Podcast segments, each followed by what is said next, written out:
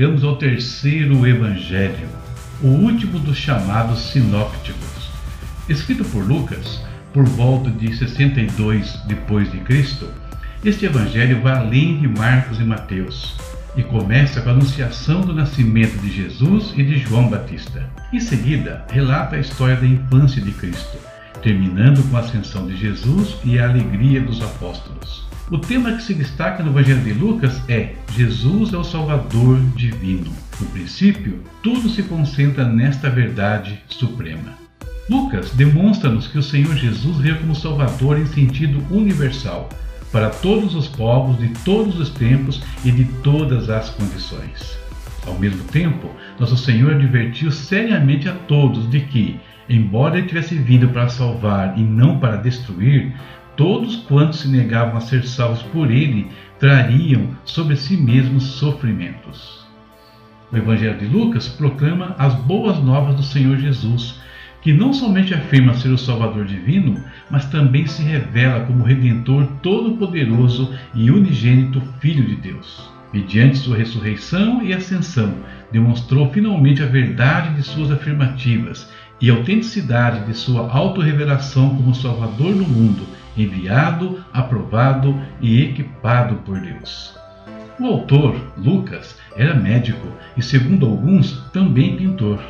Era natural de Antioquia, pagão culto, tendo se convertido ao cristianismo graças à pregação do apóstolo Paulo. Seguiu-o em quase todas as viagens missionárias, quando o encontrou em Troade, ele foi fiel companheiro no cativeiro de Cesareia e de Roma. Depois da morte de Paulo, pregou na Grécia e morreu mártir em Patura, segundo informações históricas antigas. Mateus escreveu para os judeus, Marcos para os romanos e Lucas endereça seu evangelho para os gregos, na pessoa do seu amigo Teófilo. Segundo informações, escreveu a partir da cidade de Roma, durante o cativeiro de Paulo naquela cidade. Este é o Evangelho de Lucas, que nós vamos ler nos próximos dias na voz do pastor Fábio Alves. Olá, tudo bem? Espero que sim. Vamos para a nossa leitura bíblica. Evangelho de Lucas, capítulo 1. Introdução. Muitos se propuseram a escrever uma narração dos acontecimentos que se cumpriram entre nós.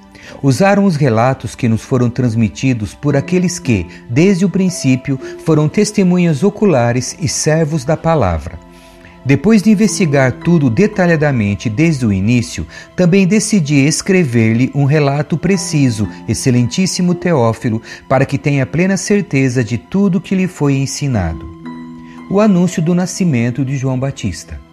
Quando Herodes era rei da Judéia, havia um sacerdote chamado Zacarias que fazia parte do grupo sacerdotal de Abias. Sua esposa Isabel também pertencia à linhagem sacerdotal de Arão. Zacarias e Isabel eram justos aos olhos de Deus e obedeciam cuidadosamente a todos os mandamentos e estatutos do Senhor. Não tinham filhos, pois Isabel era estéril e ambos já estavam bem velhos. Certo dia, Zacarias estava servindo diante de Deus no templo, pois seu grupo realizava o trabalho sacerdotal conforme a escala. Foi escolhido por sorteio como era costume dos sacerdotes, para entrar no santuário do Senhor e queimar incenso. Enquanto o incenso era queimado, uma grande multidão orava do lado de fora. Então o anjo do Senhor lhe apareceu à direita do altar de incenso. Ao vê-lo, Zacarias ficou muito abalado e assustado. O anjo, porém, lhe disse: Não tenha medo, Zacarias. Sua oração foi ouvida. Isabel, sua esposa, lhe dará um filho e você o chamará João. Você terá grande satisfação e alegria, e muitos se alegrarão com o nascimento do menino, pois ele será grande aos olhos do Senhor. Nunca tomará vinho nem outra bebida forte. Será cheio do Espírito Santo antes mesmo de nascer fará muitos israelitas voltarem ao Senhor seu Deus. Será um homem com o espírito e o poder de Elias e preparará o povo para a vinda do Senhor. Fará o coração dos pais voltar para seus filhos e levará os rebeldes a aceitarem a sabedoria dos justos. Zacarias disse ao anjo: como posso ter certeza de que isso acontecerá? Já sou velho e minha mulher também é de idade avançada.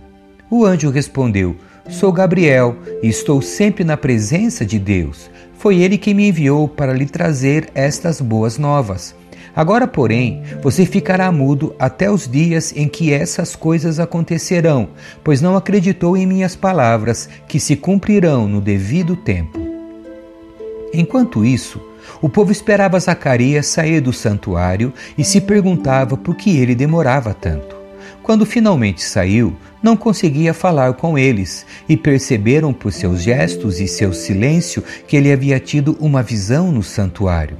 Ao fim de seus dias de serviço no templo, Zacarias voltou para casa. Pouco tempo depois, sua esposa Isabel engravidou e não saiu de casa por cinco meses. Como o Senhor foi bom para mim em minha velhice, exclamou ela. Tirou de mim a humilhação pública de não ter filhos. O anúncio do nascimento de Jesus. No sexto mês da gestação de Isabel, Deus enviou o anjo Gabriel a Nazaré, uma cidade da Galiléia, a uma virgem de nome Maria. Ela estava prometida em casamento a um homem chamado José, descendente do rei Davi. Gabriel apareceu a ela e lhe disse: Alegre-se, mulher favorecida, o Senhor está com você.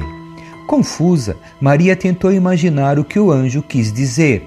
Não tenha medo, Maria, disse o anjo, pois você encontrou favor diante de Deus. Ficará grávida e dará à luz um filho e o chamará Jesus. Ele será grande e será chamado Filho do Altíssimo. O Senhor Deus lhe dará o trono de seu antepassado Davi, e ele reinará sobre Israel para sempre. Seu reino jamais terá fim.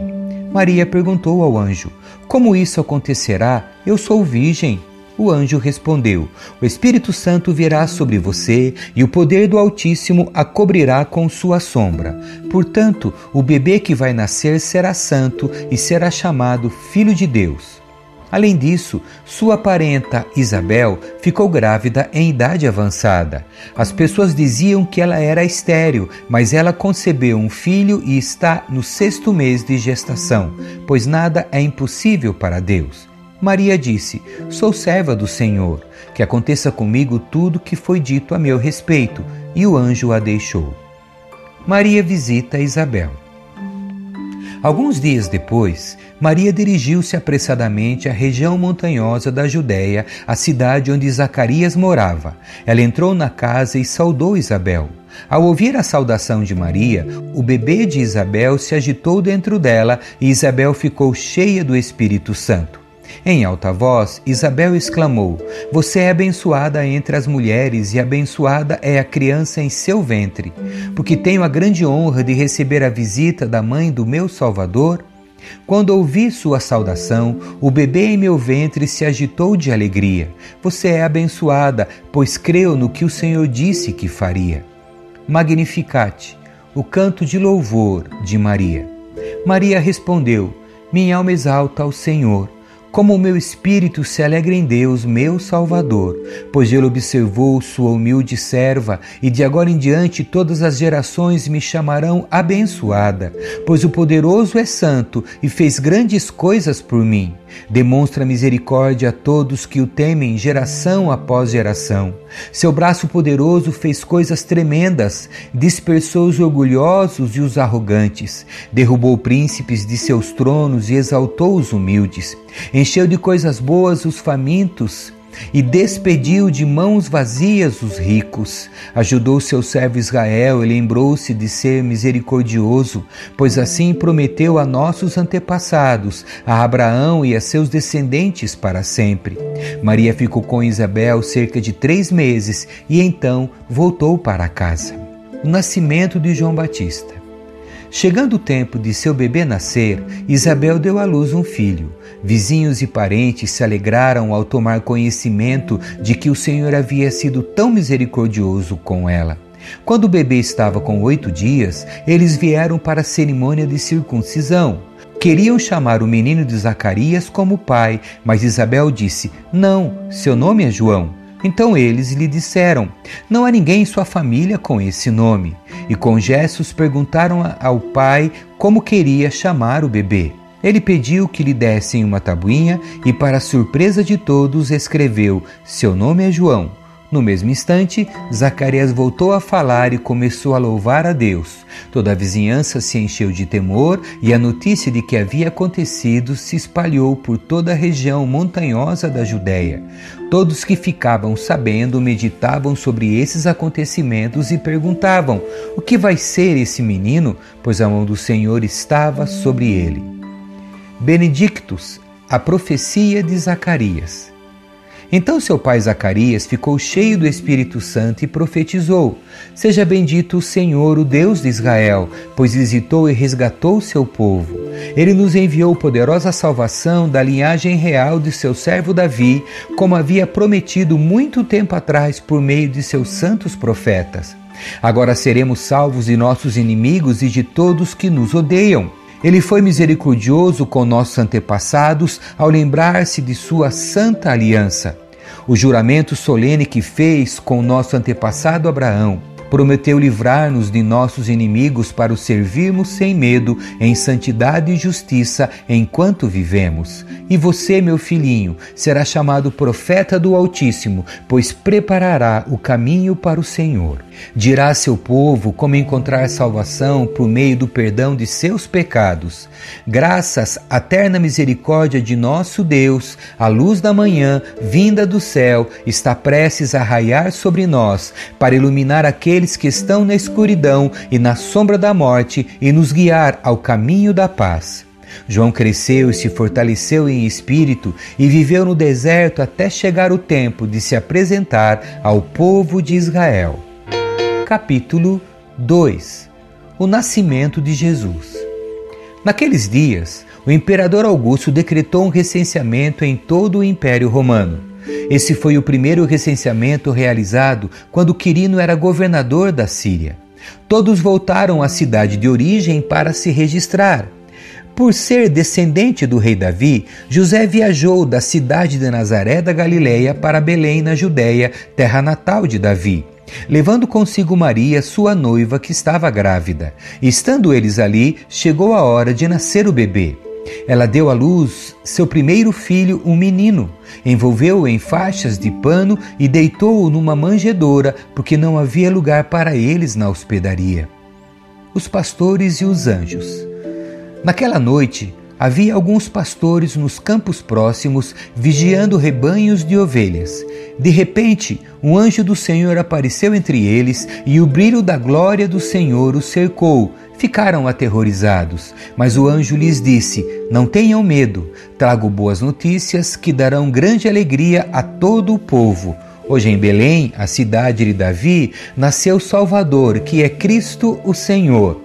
Vocês o reconhecerão por este sinal: encontrarão o bebê enrolado em faixas de pano, deitado numa manjedoura. De repente, juntou-se ao anjo uma grande multidão do exército celestial, louvando a Deus e dizendo: Glória a Deus nos mais altos céus e paz na terra àqueles de que Deus se agrada. Quando os anjos voltaram para o céu, os pastores disseram uns aos outros: Vamos a Belém para ver esse acontecimento que o Senhor nos anunciou.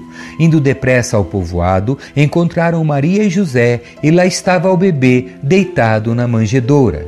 Depois de o verem, os pastores contaram a todos o que o anjo tinha dito a respeito da criança, e todos que ouviam a história dos pastores ficavam admirados. Maria, porém, guardava todas essas coisas no coração e refletia sobre elas. Os pastores voltaram, glorificando e louvando a Deus por tudo que tinham visto e ouvido. Tudo aconteceu como o anjo lhes havia anunciado. Jesus é apresentado no templo. Oito dias depois, quando o bebê foi circuncidado, chamaram-no Jesus, o nome que o anjo lhe tinha dado antes mesmo de ele ser concebido. Então chegou o tempo da oferta de purificação, como era a exigência da lei de Moisés. Seus pais o levaram a Jerusalém para apresentá-lo ao Senhor, pois a lei do Senhor dizia: se o primeiro filho for menino, será consagrado ao Senhor. Assim, ofereceram o sacrifício exigido pela lei do Senhor, duas rolinhas ou dois pombinhos. A profecia de Simeão. Naquela época, vivia em Jerusalém um homem chamado Simeão.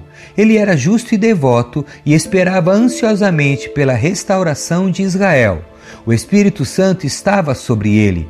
Ele havia revelado que ele não morreria enquanto não visse o Cristo enviado pelo Senhor. Nesse dia, o Espírito o conduziu ao templo. Assim, quando Maria e José chegaram para apresentar o menino Jesus ao Senhor, como a lei exigia, Simeão tomou a criança nos braços e louvou a Deus, dizendo: Soberano Deus, agora podes levar em paz o teu servo, como prometeste. Vi a tua salvação que preparaste para todos os povos. Ele é uma luz de revelação às nações e é a glória do teu povo Israel. Os pais de Jesus ficaram admirados com o que se dizia a respeito dele. Então Simeão os abençoou e disse a Maria, a mãe do bebê: esse menino está destinado a provocar a queda de muitos em Israel, mas também a ascensão de tantos outros. Foi enviado como sinal de Deus, mas muitos resistirão a ele. Como resultado, serão revelados os pensamentos mais profundos de muitos corações, e você sentirá como se uma espada lhe atravessasse a alma. A profecia de Ana. A profetisa Ana, filha de Fanuel, da tribo de Azer, também estava no templo. Era muito idosa e havia perdido o marido depois de sete anos de casados e vivido como viúva até os 84 anos. Nunca deixava o templo, adorando a Deus dia e noite em jejum e oração. Chegou ali naquele momento e começou a louvar a Deus. Falava a respeito da criança a todos que esperavam a redenção de Jerusalém. A infância de Jesus em Nazaré.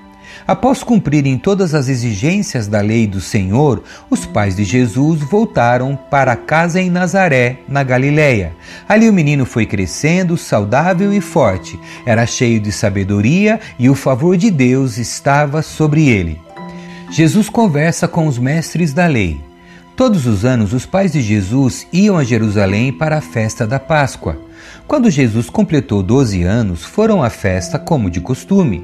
Terminada a celebração, partiram de volta para Nazaré, mas Jesus ficou para trás em Jerusalém sem que seus pais notassem sua falta. Pensaram que ele estivesse entre os demais viajantes, mas depois de caminharem um dia inteiro e começaram a procurá-lo entre os parentes e amigos. Como não o encontravam, voltaram a Jerusalém para procurá-lo.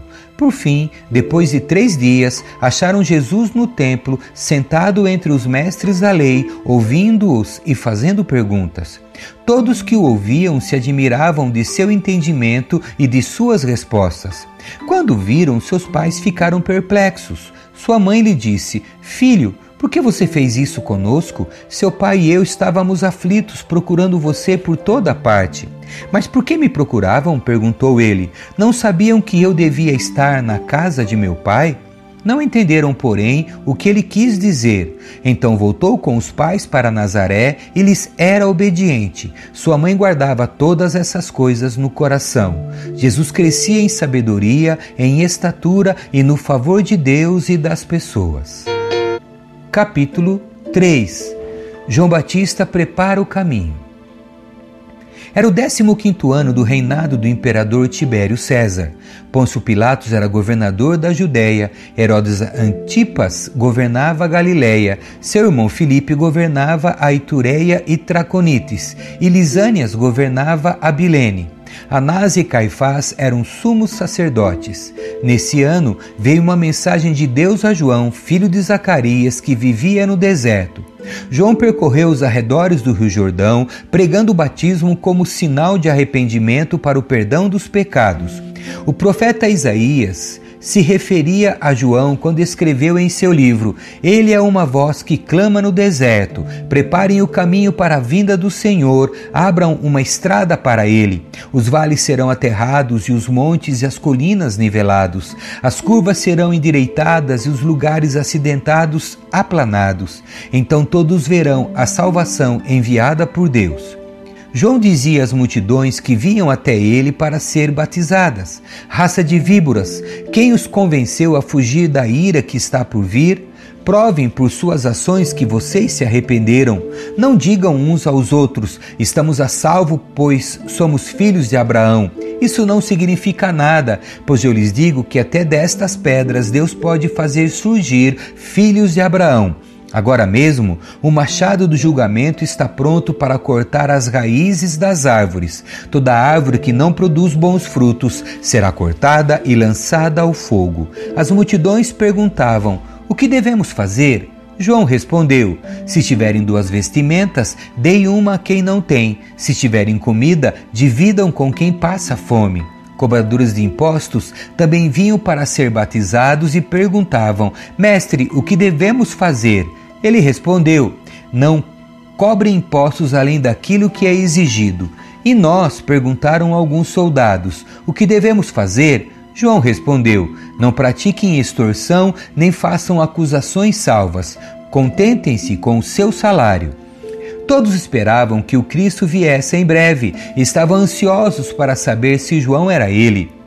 João respondeu às perguntas deles, dizendo: Eu os batizo com água, mas em breve virá aquele mais poderoso que eu, alguém tão superior que não sou digno de desatar as correias de suas sandálias. Ele os batizará com o Espírito Santo e com fogo. Ele já tem na mão a pá, e com ela separará a palha do trigo, a fim de limpar a área onde os cereais são debulhados. Juntará o trigo no celeiro, mas queimará a palha num fogo que nunca se apaga. João usou muitas advertências semelhantes ao anunciar as boas novas ao povo. João também criticou publicamente Herodes Antipas, o governador da Galiléia, por ter se casado com Herodias, esposa de seu irmão, e por muitas outras maldades que havia cometido. A essas maldades, Herodes acrescentou outra, mandando prender João. O batismo de Jesus. Certo dia, quando as multidões estavam sendo batizadas, Jesus também foi batizado. Enquanto ele orava, o céu se abriu e o Espírito Santo desceu sobre ele em forma corpórea, como uma pomba. E uma voz do céu disse: Você é meu filho amado, que me dá grande alegria. Os antepassados de Jesus. Jesus estava com cerca de 30 anos quando começou o seu ministério.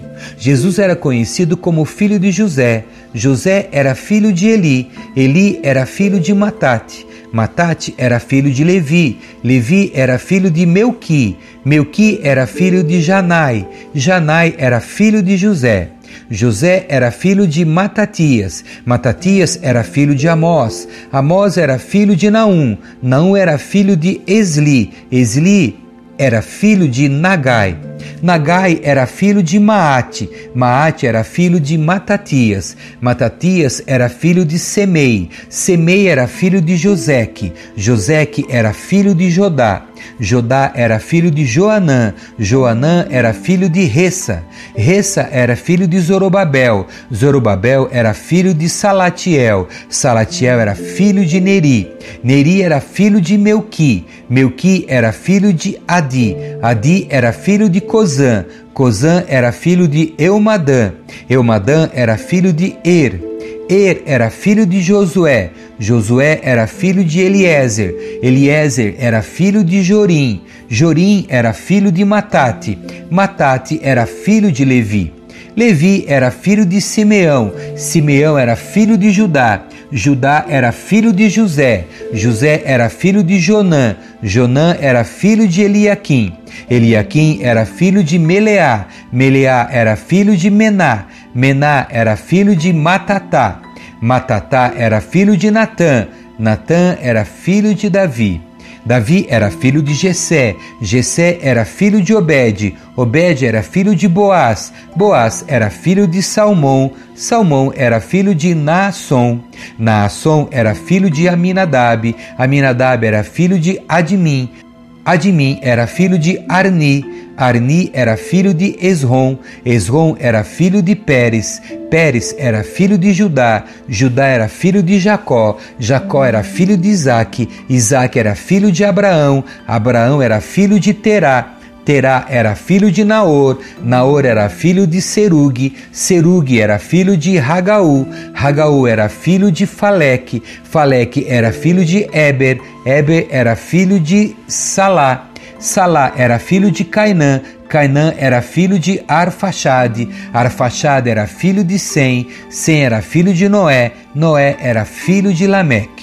Lameque era filho de Matusalém, Matusalém era filho de Enoque, Enoque era filho de Jared, Jared era filho de Maalaleel, Maalaleel era filho de Cainã, Cainã era filho de Enos, Enos era filho de Sete, Sete era filho de Adão, Adão seja filho de Deus. Amém. Que Deus abençoe a sua leitura. Tchau.